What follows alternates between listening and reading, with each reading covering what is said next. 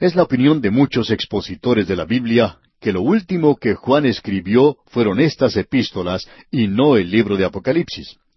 Nosotros también tomamos este punto de vista. Eso indica que estas epístolas fueran escritas hacia el final del primer siglo, allá entre los años noventa y cien después de Cristo. Es algo difícil poder señalar la fecha exacta de estas cartas. Probablemente Juan escribió estas tres epístolas en la misma época, posiblemente muy cerca la una de la otra. No creemos que hubiera mucha diferencia de tiempo entre una y otra epístola. Ahora ya hemos visto que Juan ha enfatizado el hecho de que la familia de Dios se mantiene unida por medio del amor, y que los hijitos deben amarse los unos a los otros. Juan nos presenta claramente que si ellos no hacen eso, entonces no son hijos de Dios, porque los hijos tienen amor por aquellos que pertenecen a su familia. Eso es algo normal aún en una relación natural aquí en la tierra. Sin embargo, en la segunda epístola, Juan nos presenta una advertencia tremenda de que hay algunos apóstatas hoy, hay muchos anticristos, hay muchos engañadores, y que un hijo de Dios, un creyente, no debe amar a esta clase de gente. Los hijos de Dios no tienen que preocuparse por el bienestar de ellos, en el sentido de recibirlos en sus propios hogares.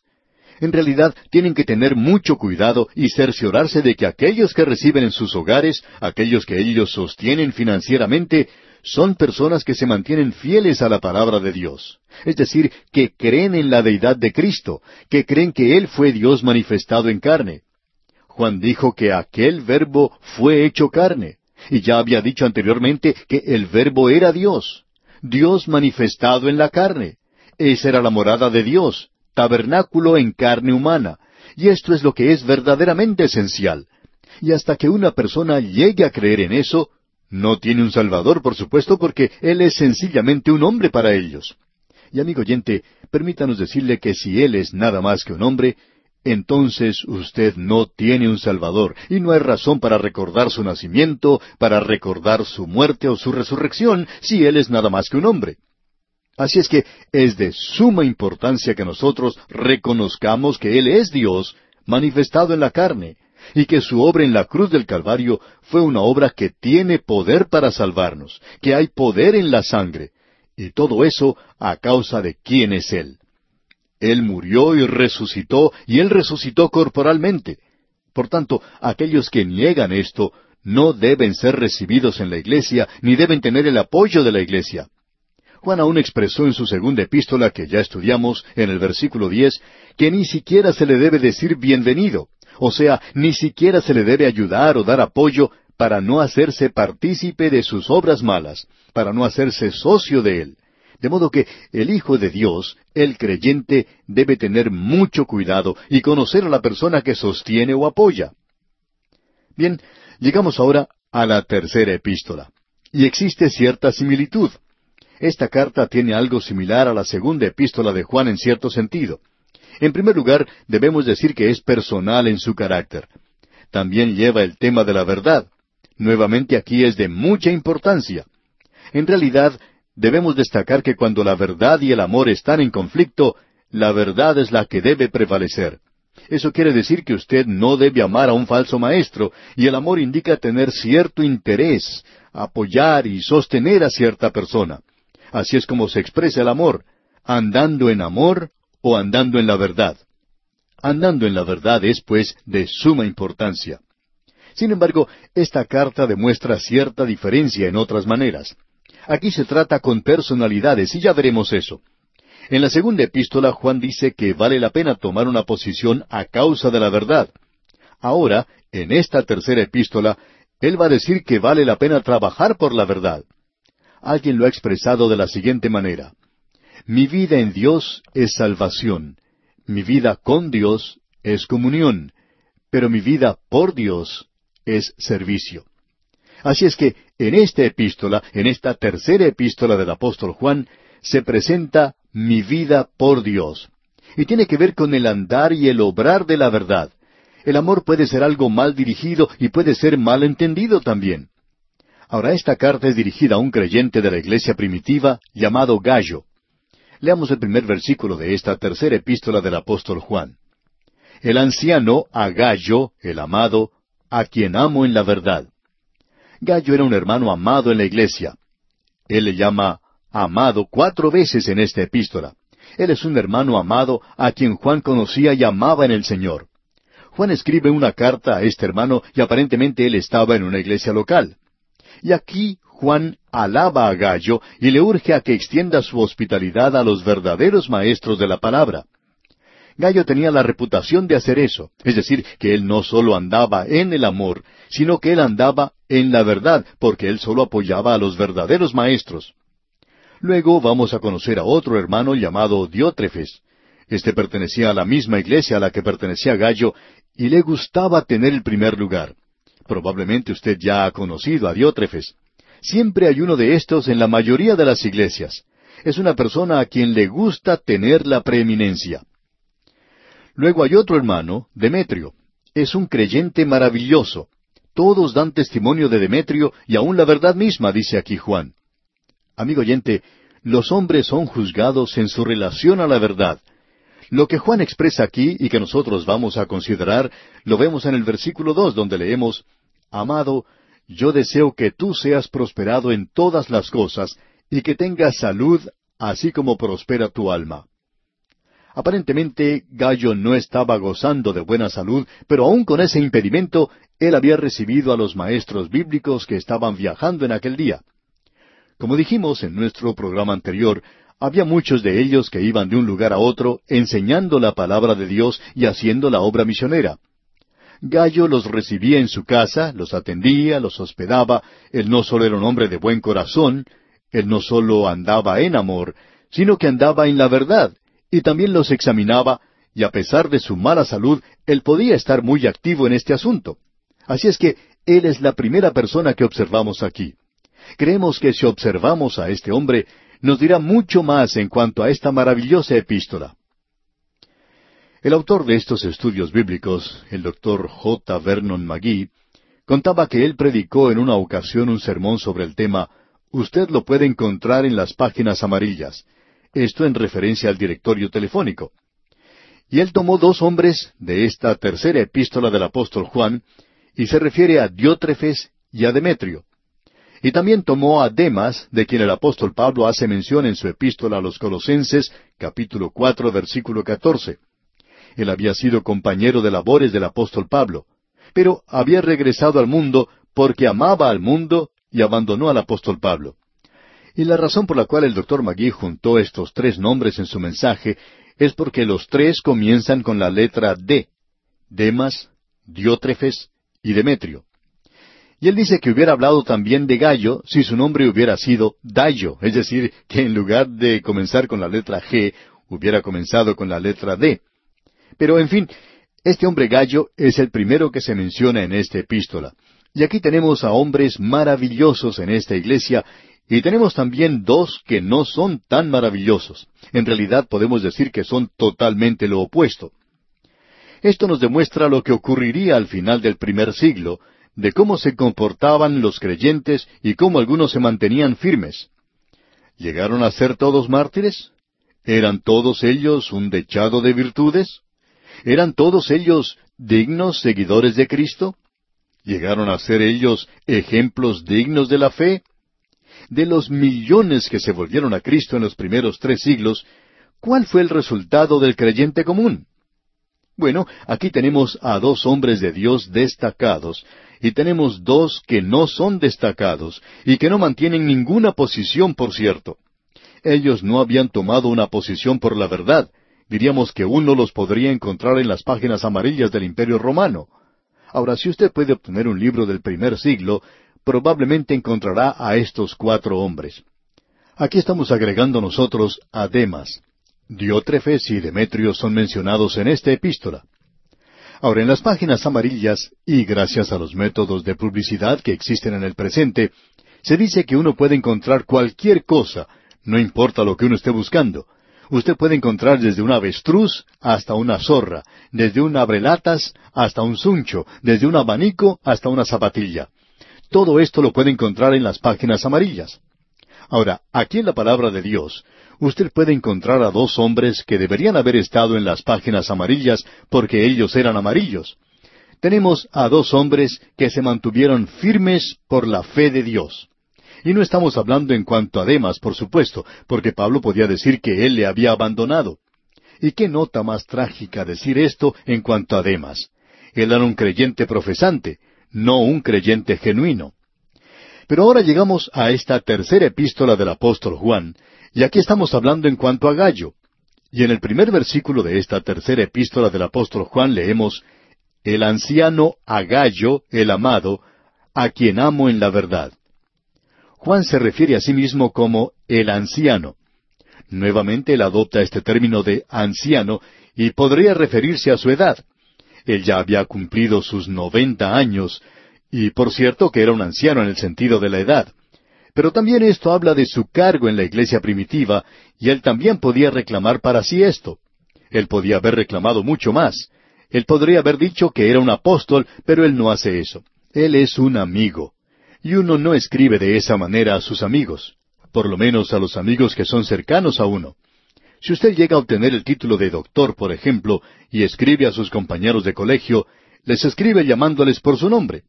Y cuando firma la carta, no va a firmar con su título, sino que también utiliza su propio nombre. No le va a escribir a un amigo personal y después firmar doctor fulano de tal, sino que usted utiliza su nombre, su nombre de pila, o inclusive algún apodo por el cual le hayan conocido los amigos de entonces. Así es que Juan escribe de esta manera a sus amigos personales, y eso es lo que hizo en las últimas dos epístolas. Y aquí él dice, el anciano a Gallo, el amado. Y esto nos gusta mucho. Aquí tenemos a un santo de la iglesia primitiva. Él era un amado. Dice Juan, a quien amo en la verdad. Nos damos cuenta inmediatamente aquí que Gallo era uno que se mantenía firme en la doctrina. Gallo había aceptado la deidad de Cristo. Gallo era un hombre que se mantenía firme por la verdad, y no solo se mantenía firme por la verdad, sino que trabajaba por la verdad. Y eso por supuesto quiere decir que este es un hombre que andaba y oraba en amor. Él manifestó eso.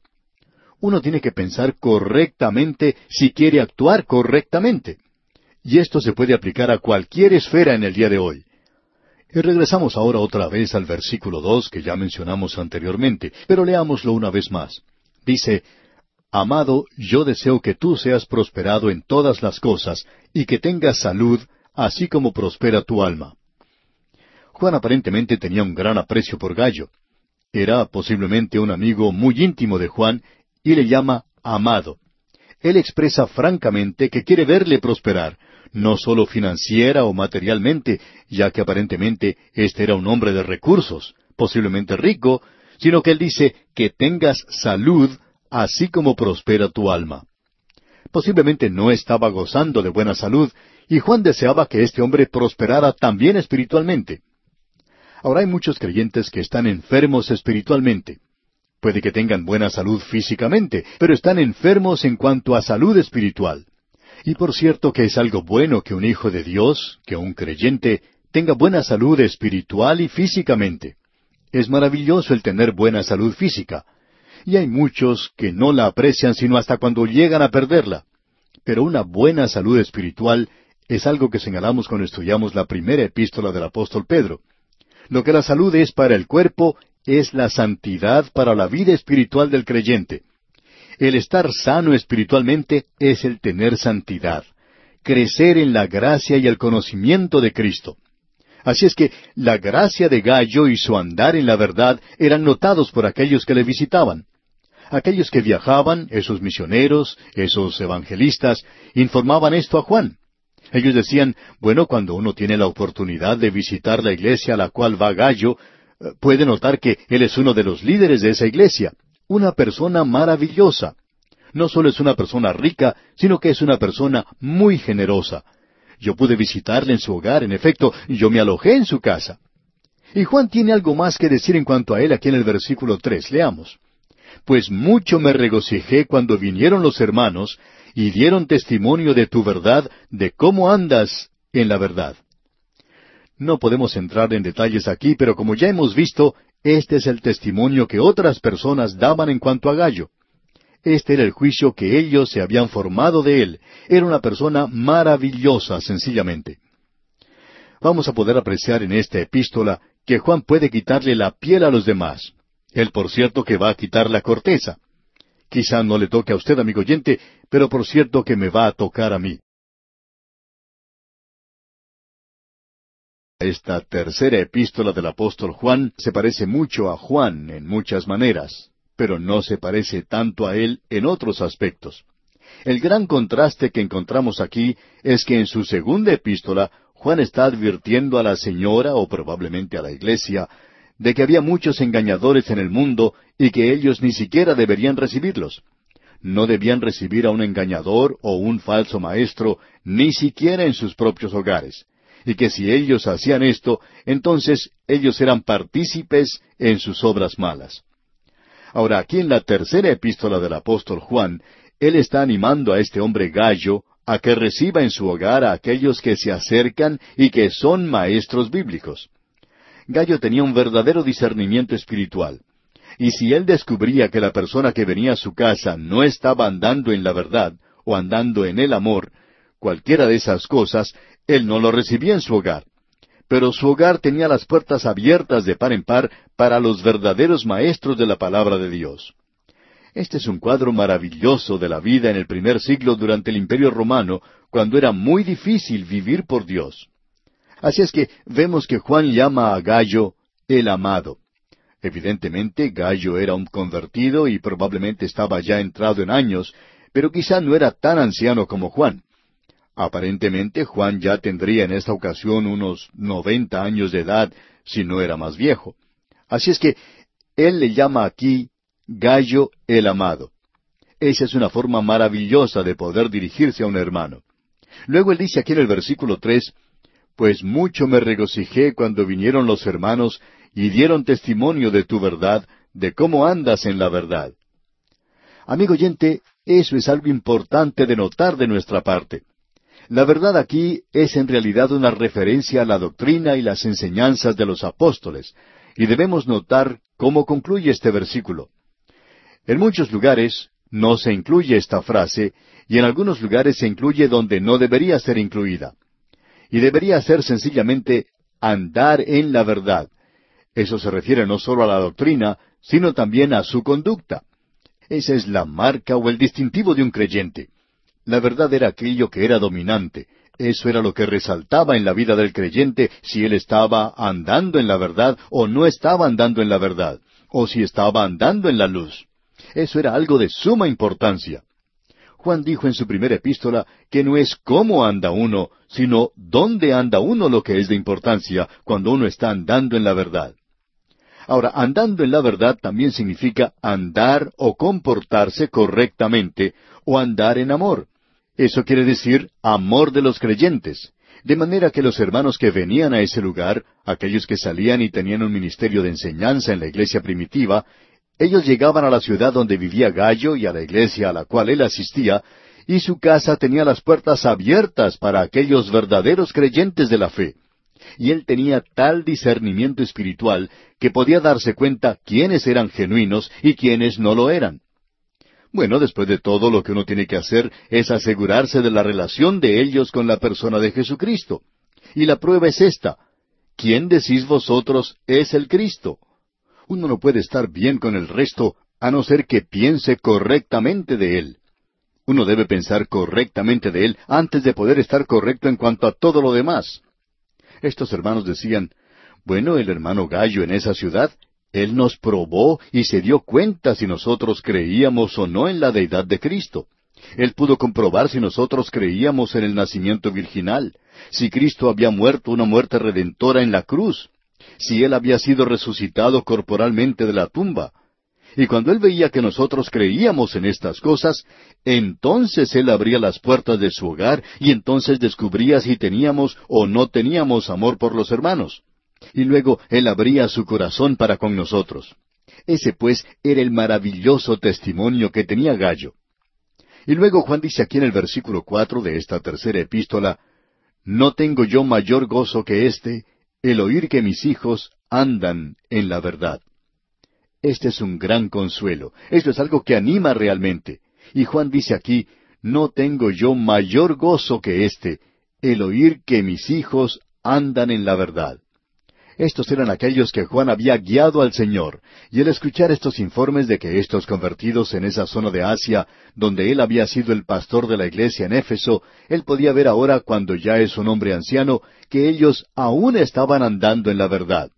Y aquí nuevamente debemos aclarar que andando en la verdad significa andar en la doctrina y en el amor por los hermanos. Ellos manifestaban eso. Esto es algo que nos da a nosotros y a cualquier ministro mucho gozo, el saber que aquellas personas que han sido tocadas por nuestro ministerio aún muchos años atrás, continúan andando en la verdad. Es hermoso poder recibir informes diciendo que estas personas pertenecen a una iglesia bíblica y cómo están tratando de servir al Señor. Bueno, amigo oyente, eso de veras trae gozo a nuestros corazones. Y cuando uno se entera de aquellos jóvenes que salían a estudiar con nosotros, cómo están tomando una posición del lado de la verdad, eso trae gran gozo a nuestros corazones. El autor de estos estudios bíblicos, el doctor J. Vernon McGee, tiene una historia relacionada con esto. Él contaba que en una ocasión su hija fue a escuchar a un joven predicador a quien el doctor McGee había tenido el privilegio de enseñar. Este joven predicador había estudiado la Biblia bajo el ministerio del doctor McGee hace muchos años, cuando él era muy joven aún.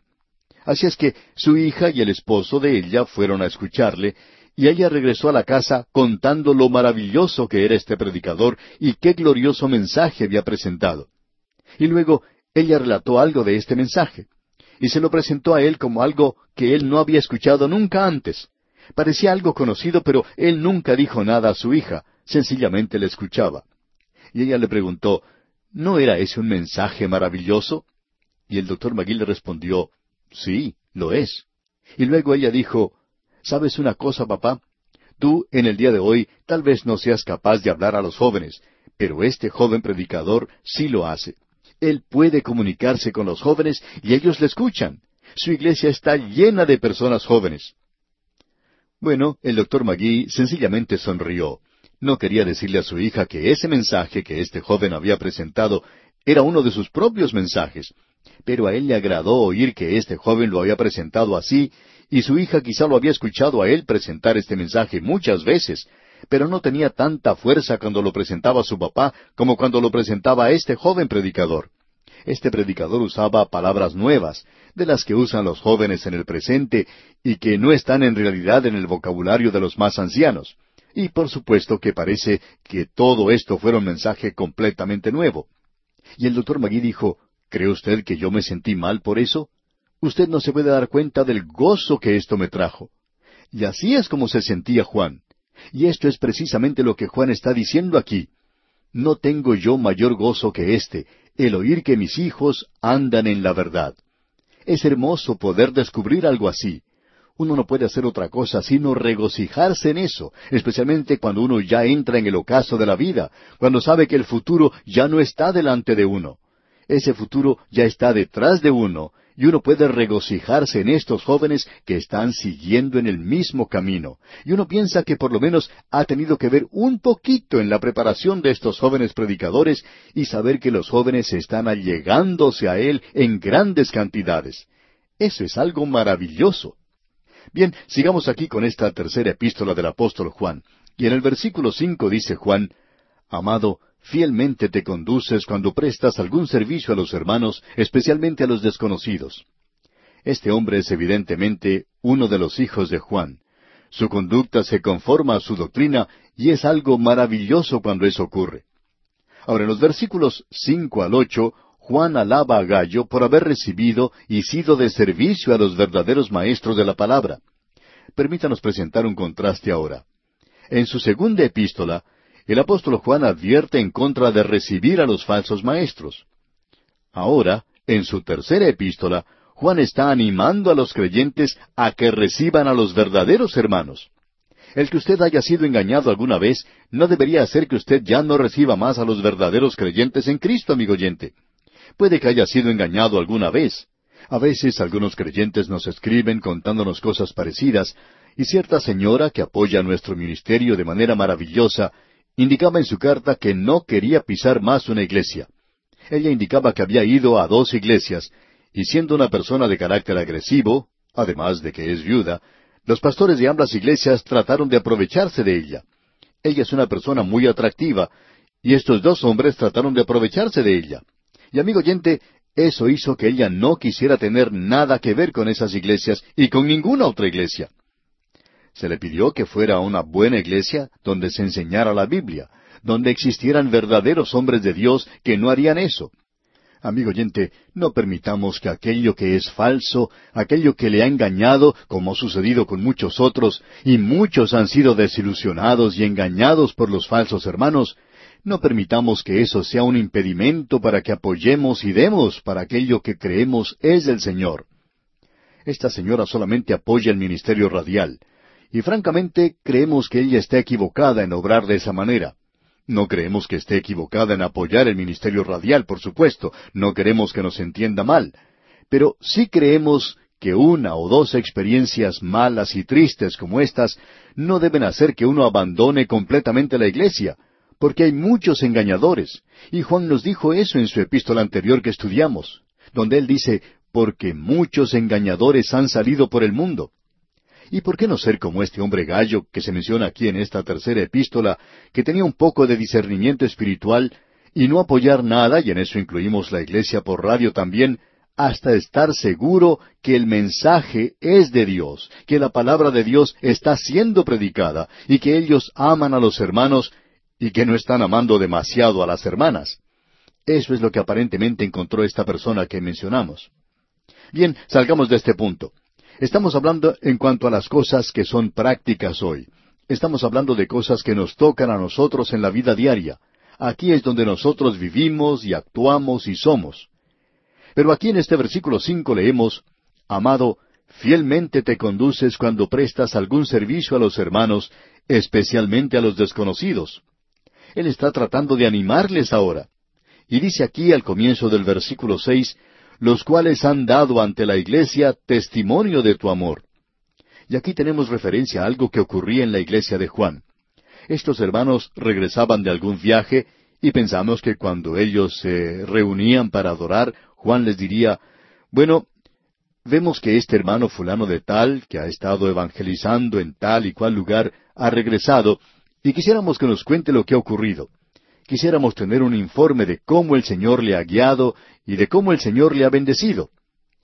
Entonces ese hermano se pondría de pie y daría un informe y él podría decir, cuando yo llegué a este lugar, había un hermano llamado Gallo, y él es uno de los siervos elegidos de Dios. Él abre su hogar, pero no lo hace para todo el mundo, porque, por cierto, que me examinó. Él me inspeccionó muy bien, para estar seguro de que yo estaba enseñando la palabra de Dios, para saber si yo creía la palabra de Dios, si yo estaba andando en amor. Él me examinó y descubrió que sí era así. Y entonces Él abrió su corazón y abrió las puertas de su hogar para mí y tuvimos momentos de comunión hermosa. Así es que ahora Juan está escribiendo, ¿sabe usted una cosa? He oído de varias personas y quiero que ustedes sepan de cómo esto alegra mi corazón. Y le dice, amado, fielmente te conduces cuando prestas algún servicio a los hermanos, especialmente a los desconocidos y agrega en el versículo seis, los cuales han dado ante la iglesia testimonio de tu amor, y harás bien en encaminarles como es digno de su servicio a Dios, para que continúen su viaje. En la segunda epístola, Juan decía que no deberíamos decirle bienvenidos a los falsos maestros, porque si hacíamos esto, entonces eso quería decir que estábamos participando en sus malas obras. Uno es culpable de esas cosas. Pero ahora, si uno ayuda a aquellos que están predicando la palabra de Dios, que creen que están andando en amor, entonces Él dice, harás bien en encaminarlos como es digno de su servicio a Dios para que continúen su viaje. Esto es algo que ustedes deberían estar haciendo. ¿Por qué? Y aquí en el versículo siete dice, porque ellos salieron por amor del nombre de Él sin aceptar nada de los gentiles. Él está diciendo aquí que estos hermanos habían salido confiando en el Señor y que uno abría las puertas de sus casas a ellos y ellos eran genuinos, eran verdaderos y uno los podría recibir. Pero aquí él hace una declaración tremenda. Él dice, sin aceptar nada de los gentiles. Amigo oyente, esa es otra forma de comprobar si eso es o no es genuino. Debemos darnos cuenta que hay personas sin escrúpulos que tratan de obtener dinero de cualquier persona que done para cualquier causa. Debemos preguntarnos si esto es algo verdadero, si es una obra del Señor que depende del pueblo del Señor, o si es algo en el cual todo el mundo debe participar. Juan dice aquí, estos hombres, hombres verdaderos, no tomarían, no aceptarían nada de los gentiles.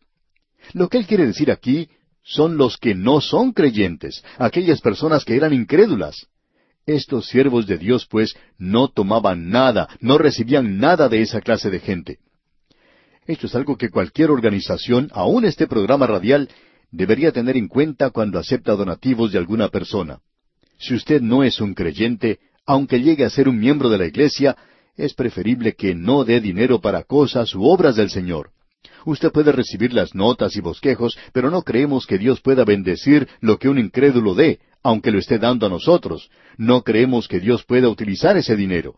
Es por eso que no queremos que aquellos que no son creyentes nos envíen ninguna clase de contribución. Creemos que este es el método bíblico de actuar. Esos hombres salieron sin aceptar nada de los gentiles.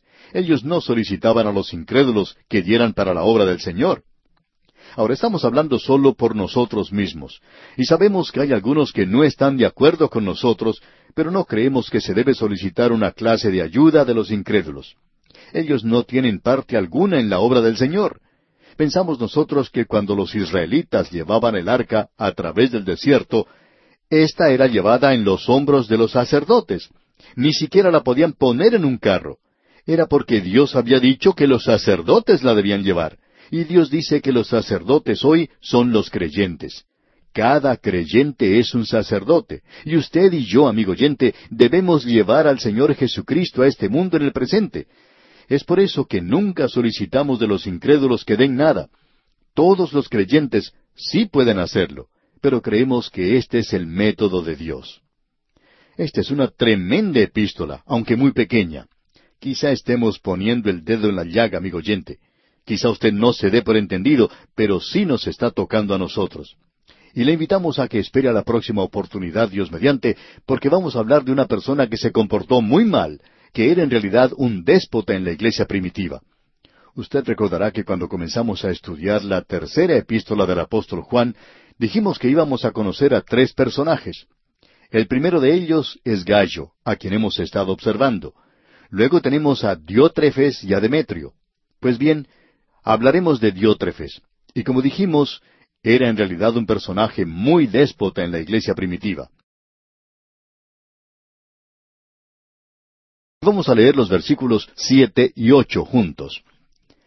Porque ellos salieron por amor del nombre de Él, sin aceptar nada de los gentiles. Nosotros, pues, debemos acoger a tales personas para que cooperemos con la verdad. Debemos decir que hemos dividido esta tercera epístola del apóstol Juan de acuerdo con las tres personas que se mencionan en este lugar. Son tres personas y la primera que se menciona es Gallo, luego Diótrefes y por último Demetrio. Y vamos a ver a estos tres hombres. Ya hemos observado lo que se dice en cuanto a Gallo. Él era un hombre de Dios muy destacado. Era amigo del apóstol Juan, evidentemente una persona que había sido convertida por la predicación de Juan. Y Juan le llama el amado. Y él no solo era amado de Juan, sino que era amado por la iglesia. Y él era amado por ese grupo de hombres que viajaban a través del imperio romano en aquel día testificando por Cristo. Eso no era algo fácil, pero cuando ellos llegaban a la ciudad donde vivía Gallo y la iglesia donde él servía, entonces encontraban que él siempre tenía las puertas de su casa abiertas de par en par. Él los recibía y proveía para que ellos siguieran caminando en la luz. Y esto quiere decir que estaban andando en la doctrina de los apóstoles y que estaban andando en amor, es decir, amor para los hermanos. O sea que la doctrina y la conducta tenían que andar juntas. Y esto es interesante de notar, que este hombre los recibía y los que viajaban de un lugar a otro lo hacían con mucho sacrificio en esos días y no recibían ningún salario. Ellos no recibían remuneración alguna. Ellos salían confiando en el Señor, y en su recorrido se abrían muchos hogares para ellos. Y en algunos lugares ellos recibían apoyo y sustento. En otros lugares no eran recibidos así. Ahora ellos no tomaban nada de los gentiles, es decir, de los incrédulos de aquel día. Y Juan les anima a hacer eso. Él dice, nosotros pues debemos acoger a tales personas para que cooperemos con la verdad. Es decir, que usted iba a ser partícipe, compañero de esos hombres si abría las puertas de su hogar para ellos, si los apoyaba, si los sustentaba, si los ayudaba a que continuaran en su camino. Ya hemos visto que hay mucha similitud entre la segunda y la tercera epístola del apóstol Juan, pero también existe un gran contraste. Hay un gran cañón, hay un gran abismo que separa estas dos epístolas. En la segunda epístola, él advierte a la señora elegida que no reciba a nadie en su hogar, aunque ella es aparentemente rica y generosa, pero le advierte que no reciba a los apóstatas, sin importar lo salamero que ellos puedan ser, sin importar el buen uso que ellos hacían del vocabulario de los apóstoles, ya que ellos no creían en la deidad de Cristo, ellos no creían en la inspiración de las Escrituras. De modo que a ella se le advierte que no debe recibir a esta clase de gente, porque si ella hacía eso, entonces era partícipe de sus obras malas. Ahora, esto podría causar que alguien cerrara su hogar y no lo abriera para recibir a nadie, es decir, que el hogar estaría cerrado completamente para cualquiera que pasara por allí para cerciorarse de no cometer ninguna equivocación.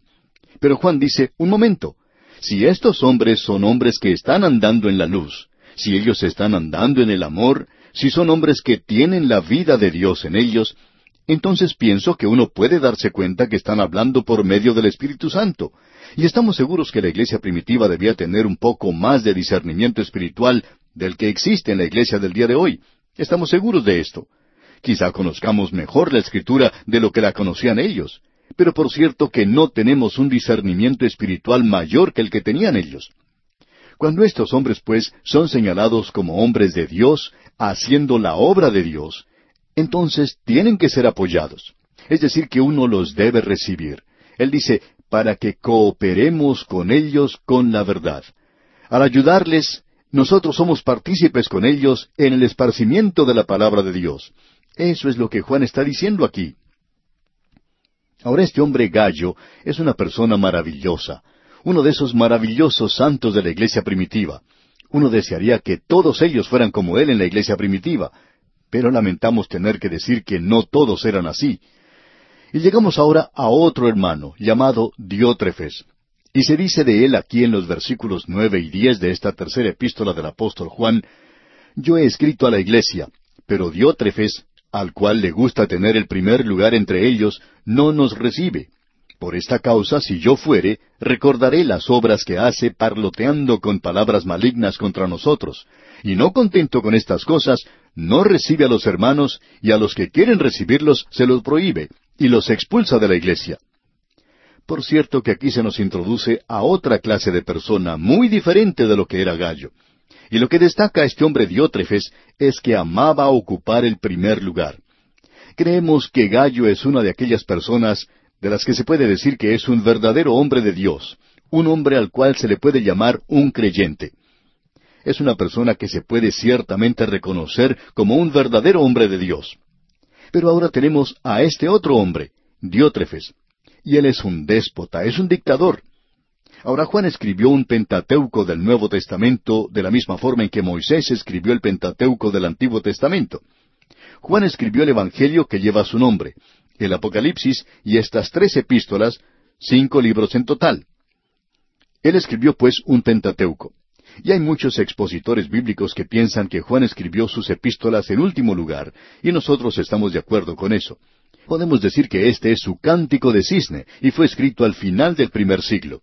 Y vemos aquí que en la iglesia de entonces había creyentes maravillosos, y también debemos indicar que había miles, quizá millones, que habían entrado a la iglesia en esa época. Ahora nosotros queremos saber cómo se llevaban unos con otros, cómo vivían estas gentes. ¿Eran todos ellos un modelo de virtud? ¿Eran todos ellos destacados hombres de Dios? ¿Eran todos hombres magníficos, grandes hombres del Evangelio? ¿Cómo se llevaban los unos con los otros? ¿Eran todos ellos dignos seguidores de Cristo? ¿Eran ellos ejemplos vivos? De los millones que habían seguido a Cristo en el primer siglo, ¿cómo era el creyente común? Bueno, había algunos como Gallo, verdaderos hombres de Dios, hombres de valor, hombres que tomaban una posición por las cosas de Dios, hombres que se destacaban. Pero también había otros como este llamado Diótrefes. Este era uno que amaba el primer lugar. Lo que se dice en cuanto a este hombre es esto. Diótrefes se oponía al apóstol Juan. Juan escribió a la iglesia para que recibiera a ciertos hombres, y ya vamos a ver que el próximo hombre que consideremos aquí es un destacado predicador del Evangelio, uno de estos santos desconocidos de Dios. Hay muchos como él en el presente, y vamos a considerar a Demetrio en nuestro próximo programa. Pero este hombre, Diótrefes aquí, no le recibía. Este es una de esas personas que ni siquiera quería abrir las puertas de su hogar. Diótrefes se oponía a abrir su hogar a estos hermanos. Ahora no sabemos si él era un predicador o un hombre laico, pero sí que él resistía a todos aquellos que eran enviados por Juan.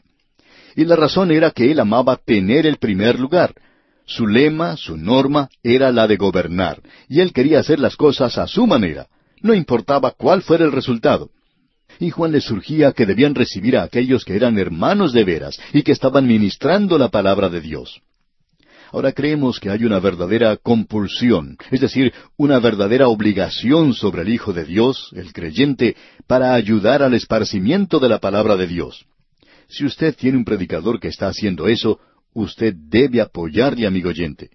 Eso era lo que se hacía en la iglesia primitiva. Pero aquí tenemos a este hombre Diótrefes, y él es un hombre que se da muchas ínfulas, es pretencioso, es vanaglorioso. Marcha de un lado a otro como un pavo real, todo inflado tiene una ambición pretenciosa, arrogante, es una persona muy engreída, y esto es lo que le caracteriza. Él era una de esas personas que había que recibir con mucha pompa. Él entraba con un gran resplandor de gloria. Y así es como se nos presenta a este hombre Diótrefes. Ahora, al decir todo esto, amigo oyente, nos preguntamos si usted reconoce a esta persona, porque hay muchos como él en las iglesias del día de hoy. Usted notará que Juan presenta cinco acusaciones contra este hombre. Él es culpable de estas cinco cosas. En primer lugar, él quería ocupar un lugar de privilegio en la iglesia. Número dos, él se negaba a recibir a Juan. Número tres, él había pronunciado palabras malignas contra los apóstoles. Número cuatro, él se había negado a recibir a los misioneros, aquellos que estaban viajando por todo el país, y la razón es muy obvia. Él era quien quería hacer toda la enseñanza y estar siempre al frente de la congregación. Y en quinto lugar, él había expulsado de la iglesia a aquellos que habían recibido a los misioneros. Es decir, que él quería ser el primer gobernante destacado de la iglesia. Aquí tenemos a un hombre que tiene una alta opinión de sí mismo. Se exalta a sí mismo en lugar de menguar como debería ser. Él es un hombre que se ha formado a sí mismo y estamos seguros que eso es lo que él decía que era, en lugar de permitir que el Espíritu Santo fuera quien le formara, quien le cambiara. Era una persona suficiente en sí misma y también pensamos que se admiraba a sí mismo. Era una persona de voluntad propia, era una persona satisfecha, con confianza en sí mismo. Pensaba que él era el único que podía hacer todas las enseñanzas y toda la predicación en ese lugar. No necesitaba que nadie más viniera a ayudarle. Bueno, en las iglesias de hoy, amigo oyente, hay hombres como este. Quieren estar al frente de las iglesias. Hay muchos hombres que aparecen como algo, aparentan ser personas muy piadosas, pero lo que tratan de hacer es dirigir la iglesia. Y uno puede identificarlos en muchas iglesias. Hay personas que pueden hacer cualquier cosa para poder gobernar. Para ellos hay solamente un lema, o gobernar o arruinar. Es una clase de gente que arruina una iglesia detrás de la otra, ya que son un pequeño grupo o una persona en algunos casos como este Diótrefes, quienes aman el tener el primer lugar. Ahora vamos a decir algo aquí que quizá pueda parecer demasiado duro. Hay personas que tienen buenas intenciones, pero que disfrutan mucho de ocupar un lugar de importancia en la iglesia, que disfrutan de estar siempre al frente de un grupo de personas. En su mayor parte son personas que ignoran lo que la Biblia enseña. Conocen muy poco en cuanto a la palabra de Dios, pero gustan mucho de hablar y muchas veces hablan diciendo cosas que no tienen sentido. Expresan pensamientos que no tienen una base bíblica y luego estas personas se preguntan por qué la iglesia está perdiendo sus miembros. Se preguntan por qué la iglesia no crece, por qué la gente no asiste a los servicios. Bueno, es algo muy evidente. Y hay otras personas, hombres que quieren guardar silencio dentro de la iglesia. Usted recordará que el apóstol Pablo dijo en su epístola a los tesaronicenses que debían guardar silencio en la iglesia. Pero hoy nosotros estamos tratando de enseñar a los jóvenes a que hablen, Lo que deberíamos enseñarles, amigo oyente, es que guarden silencio, porque hemos notado que los mayores, los adultos, quieren hablar y a veces hablan demasiado. Amigo oyente, nosotros no deberíamos hablar en la iglesia a no ser que tengamos algo que decir y que tengamos algo que decir de parte de Dios. Hay muchos que gustan pasar al frente a decir algo, y nosotros queremos decir algo ahora que quizá provoque que muchos oyentes nos dejen. Pero estamos hablando acerca de diótrefes, amigo oyente, y nos hemos encontrado con muchos diótrefes, y con muchas señoras diótrefes también. Hay ciertas personas que no deberían ser vistas al frente, hay personas que no deberían ponerse al frente a cantar en la iglesia porque no traen gloria a Dios en realidad.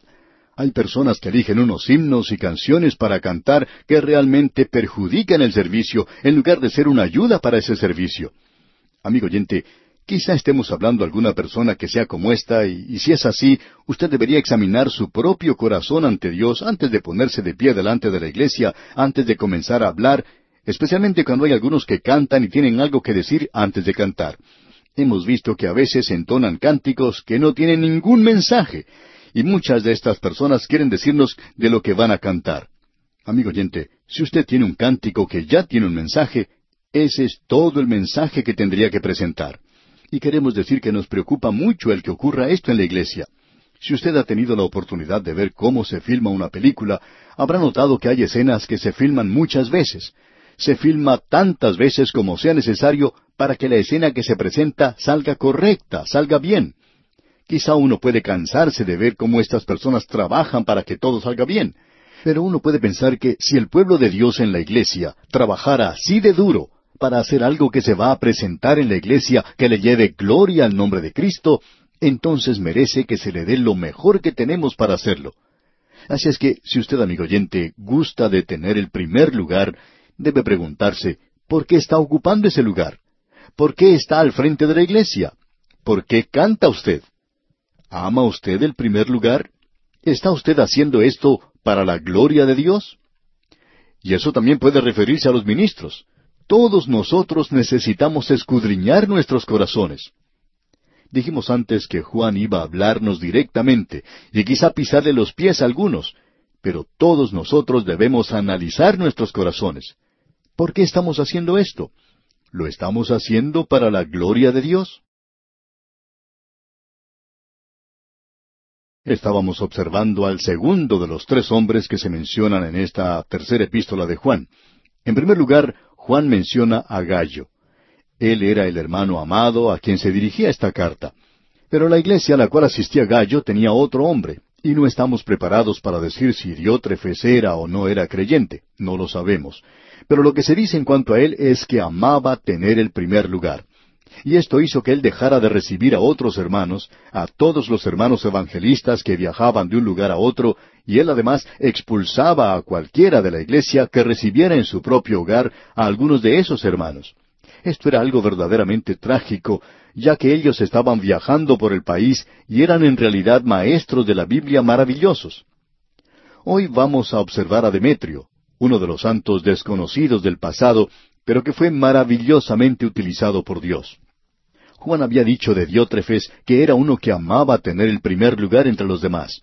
Y una de las cosas que él hacía era decir cosas malignas contra el apóstol Juan y contra los demás apóstoles, porque él quería ser el número uno en ese lugar. Era una persona que buscaba cosas para sí mismo, se daba mucha importancia y posiblemente se había elegido a sí mismo como una persona de importancia en la iglesia. Era una de esas personas que, ay de usted si se opone o trata de oponerse a él.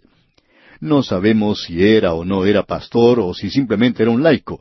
Y si era así, sentimos mucho por el pastor de ese lugar porque pensamos que este hombre trataba de acabarle, porque quería siempre presidir todo. Él quería ser aquella persona a quienes los demás debían escuchar. Y hay muchas personas como estas en el presente, amigo oyente. Ahora lo que queremos decir es que por cierto que hace falta alguien que presida en una reunión. Necesitamos que alguien cante algún himno. Necesitamos alguien que enseñe la palabra de Dios. Pero debemos escudriñar nuestro corazón antes de hacer eso, porque usted puede arruinar una iglesia si se comporta de la misma manera en que lo hizo Diótrefes, quien solo quería tener el primer lugar. A él le gustaba mucho tener esa posición. A veces uno puede asistir a una reunión y darse cuenta que la persona que está a cargo de ella está disfrutando mucho de su actividad. Y a veces estas iglesias que no tienen pastor no pueden conseguir uno a causa precisamente de esa persona, porque no solo está a cargo de los servicios, sino que está dándole un golpe mortal a la iglesia. El número de personas que va a los servicios disminuye, y nos da pena en realidad pensar en la persona que vaya a esa iglesia porque va a tener muchos problemas con esa persona, como Diótrefes. Y Juan dice que él va a tratar personalmente con este asunto. En el versículo diez dice, Por esta causa, si yo fuere, y no creemos que este sí aquí sea un sí de duda. Veremos al final de la epístola que Juan estaba planeando ir a ese lugar. Él iba a ir a esa iglesia, pero nosotros nunca sabemos lo que pudiera suceder en ese día. Así es que Juan dice, si yo fuere, en el sentido de precaución, en caso de que llegara a suceder algo y no pudiera hacer ese viaje. Pero él tiene toda la intención de hacerlo. No hay ninguna duda en cuanto a eso, como podemos apreciar en este capítulo. Sigamos leyendo entonces este versículo diez. Por esta causa, si yo fuere, recordaré las obras que hace es decir, las obras que hace Diótrefes, y prosigue este versículo diez diciendo, parloteando con palabras malignas contra nosotros. ¿Cuáles eran algunas de las cosas que él estaba haciendo? Amigo oyente, en el cristianismo la palabra importante es la verdad. Y la verdad se manifiesta a sí misma en el amor. Es así de sencillo y también así de importante. Diótrefes amaba ocupar el primer lugar, y esa es una de las características de la carne, ya que el fruto del Espíritu es humildad. Pero Diótrefes era un déspota. Este hombre es un dictador. En cambio, el próximo que vamos a considerar es una persona en la cual se puede confiar mucho. Pero aquí tenemos a un déspota. Ahora debemos aclarar que la humildad no indica necesariamente debilidad. No es así, amigo oyente. Puede ser cobardía. Alguien ha dicho que el silencio es oro, pero que a veces es amarillo. Es una lástima que no hubiera en esa iglesia personas que hablaran en contra de esto. Ahora a Moisés se le consideraba un hombre humilde, pero cuando él se ponía de pie y hablaba a los hijos de Israel, no parecía ser un hombre muy humilde, es decir, según el concepto que nosotros tenemos de la humildad. Él hablaba claramente. Usted recuerda que el Señor Jesucristo dijo que Él era manso y humilde.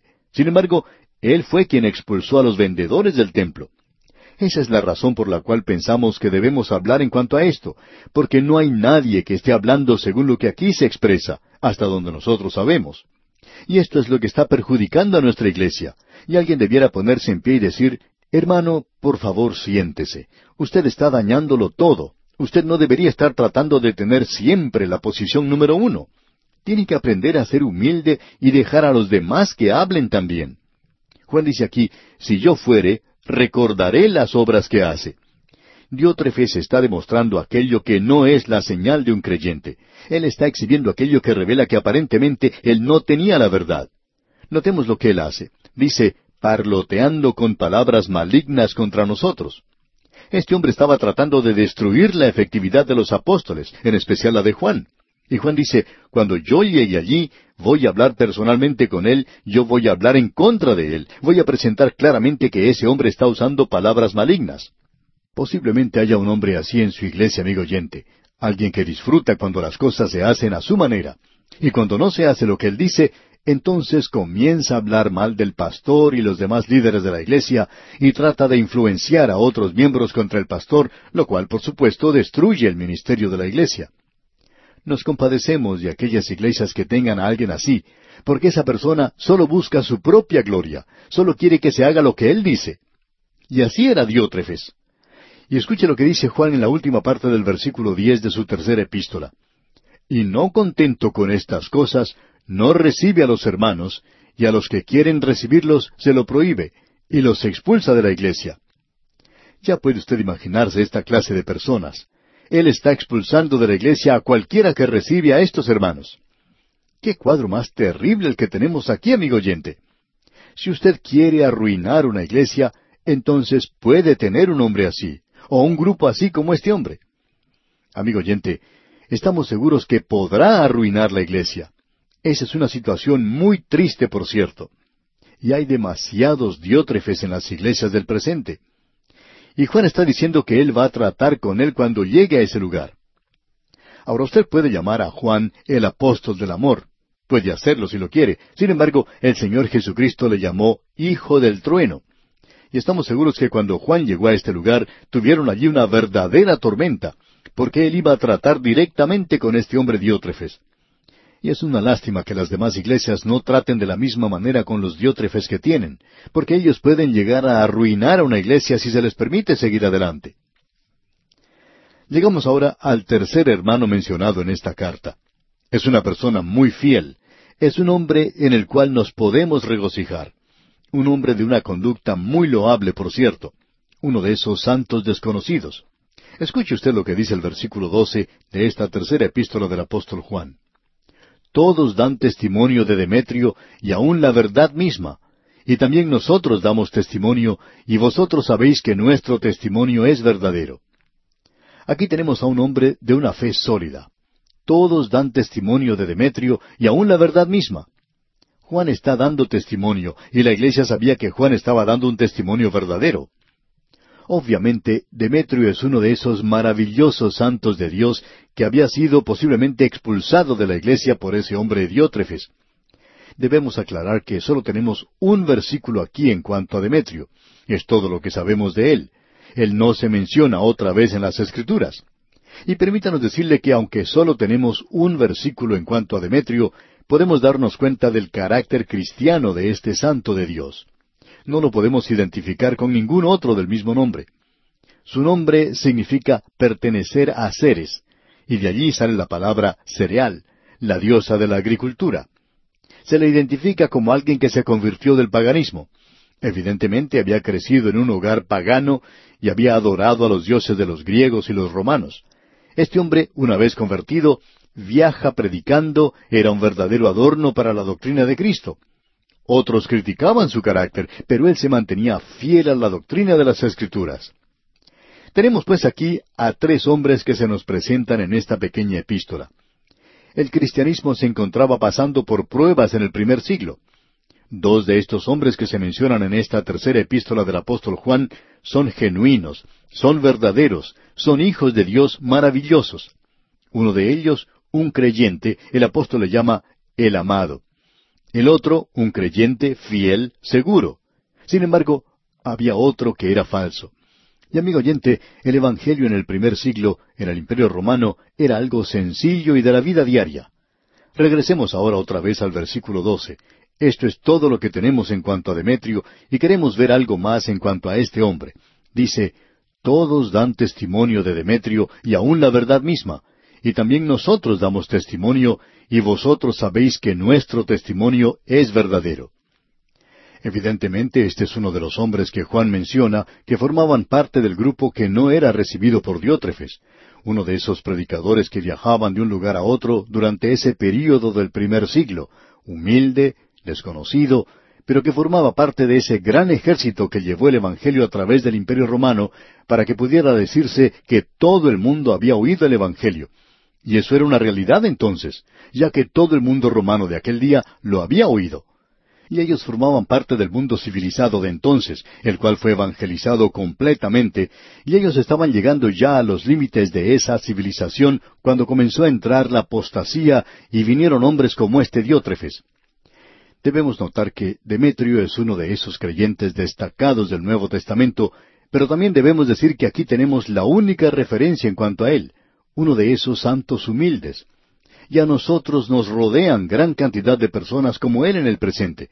No son diótrefes, ni siquiera son como Gallo, creyentes destacados, sino que son santos humildes de Dios. Pero están haciendo lo que Dios les ha llamado a hacer, y lo están haciendo de manera humilde tal vez solo enseñando una pequeña clase de escuela dominical, o una persona que se dedica a enseñar a aquellos que tienen enfermedades que no les permite asistir a una iglesia. Quizá nadie se entere de lo que hacen. Pero cuántos santos de Dios hay como estos en el presente que Dios está utilizando en una forma pequeña. Son personas que no están tratando de cantar solos, sino que se conforman con cantar en el coro. No tratan de ser el orador principal, no quieren ocupar un lugar de privilegio en la plataforma, tampoco quieren ocupar la presidencia de la Junta de Ancianos. Sencillamente quieren formar parte de esos pilares de la Iglesia. Ellos son los que están apoyando totalmente la obra. Son quienes animan al predicador. Es como esa ancianita que asistía todos los domingos al servicio y que al final de la predicación se acercaba al predicador y le decía, Pastor, usted ha dicho algo muy hermoso hoy. Una persona que siempre estaba animando al predicador, y esta persona tiene esa tarea que llevar a cabo. Quizás sea lo único que puede hacer, o quizá esté haciendo mucho más. Pero debemos decir que la iglesia está llena de maravillosos santos de Dios. Y cuando hablamos de alguien como Diótrefes, esperamos que no se forma la idea de que todos en la iglesia son como él. Gracias a Dios que hay muy pocos, y es bueno que sean pocos. Aquí Juan menciona dos buenos y uno malo. Quizá el promedio sea mucho mayor que eso, quizá ciento por uno, ya que esta clase de gente existe en muchas partes, pero debemos darle gracias a Dios que hay personas como Demetrio.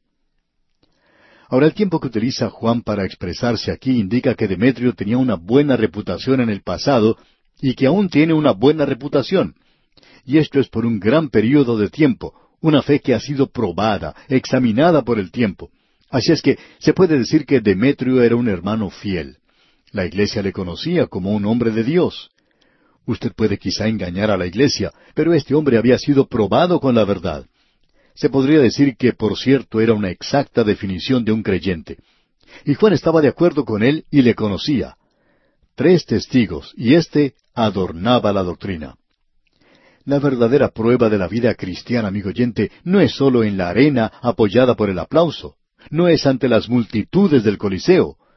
En los primeros tres siglos hubo cinco millones de mártires que daban testimonio de la verdad del Evangelio. Estos habían entregado su vida por Cristo. ¿Sabía usted que hay muchos millones más que demuestran esto con las vidas fieles que viven? Nada espectacular, nada sensacional, nada destacado están simplemente viviendo para Dios. Ellos tienen un propósito, tienen una dirección y tienen una experiencia emocionante. Podríamos hablar de muchos creyentes que antes vivían vidas disipadas, entregadas a las cosas del mundo, pero que ahora, gracias al mensaje de Dios, de que Él entregó a su Hijo por ellos, se han entregado completamente a Él y han tomado una parte activa en su ministerio. Amigo oyente, Quizá no encontremos estos nombres mencionados en ningún registro de famosos aquí en la tierra, pero sí están inscritos en el libro de la vida del Cordero. Estos viven para Dios, son desconocidos para el mundo, pero vivos y conocidos para Dios. Quizá muchos han muerto desconocidos para el mundo, pero son conocidos para Dios, y sus nombres están inscritos allá en el cielo. Ahora el versículo trece de esta tercera epístola del apóstol Juan dice, yo tenía muchas cosas que escribirte, pero no quiero escribírtelas con tinta y pluma. Aunque Juan escribió el Evangelio de Juan y el libro de Apocalipsis, dos de los libros más largos del Nuevo Testamento, dice que prefiere decir las cosas verbalmente a tener que escribirlas. Y en el versículo catorce agrega, porque espero verte en breve y hablaremos cara a cara. Y esto va a ser una realidad para usted y para mí algún día, amigo oyente. Vamos a poder hablar cara a cara con Juan. Quizá podamos hacerle algunas preguntas en cuanto a estos libros que él escribió. Hay muchas preguntas que podemos hacerle. Podemos hablar con él cara a cara. Pero aquí él está hablando de que él espera ir a visitar a esta gente y que él hablará cara a cara con Diótrefes. Nos da pena por este hombre Diótrefes.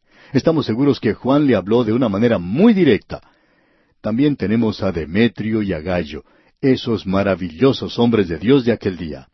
Y Juan dice en los versículos catorce y quince, porque espero verte en breve y hablaremos cara a cara. La paz sea contigo, los amigos te saludan. Saluda tú a los amigos, a cada uno en particular. Es una manera muy hermosa de concluir esta carta, ya que él dice en el versículo quince, La paz sea contigo. Los amigos te saludan. Saluda tú a los amigos, a cada uno en particular. Él quiere que se le vaya a decir a Demetrio, Demetrio, yo tengo un mensaje de parte de Juan para ti. Él quiere saludarte. Él vendrá muy pronto a visitarte. Podemos apreciar, amigo oyente, el Evangelio en la vida diaria en el primer siglo del Imperio Romano. Y es necesario que sea algo así en nuestro día presente. En nuestros días necesitamos llevar el Evangelio a los caminos y a los senderos de la vida diaria.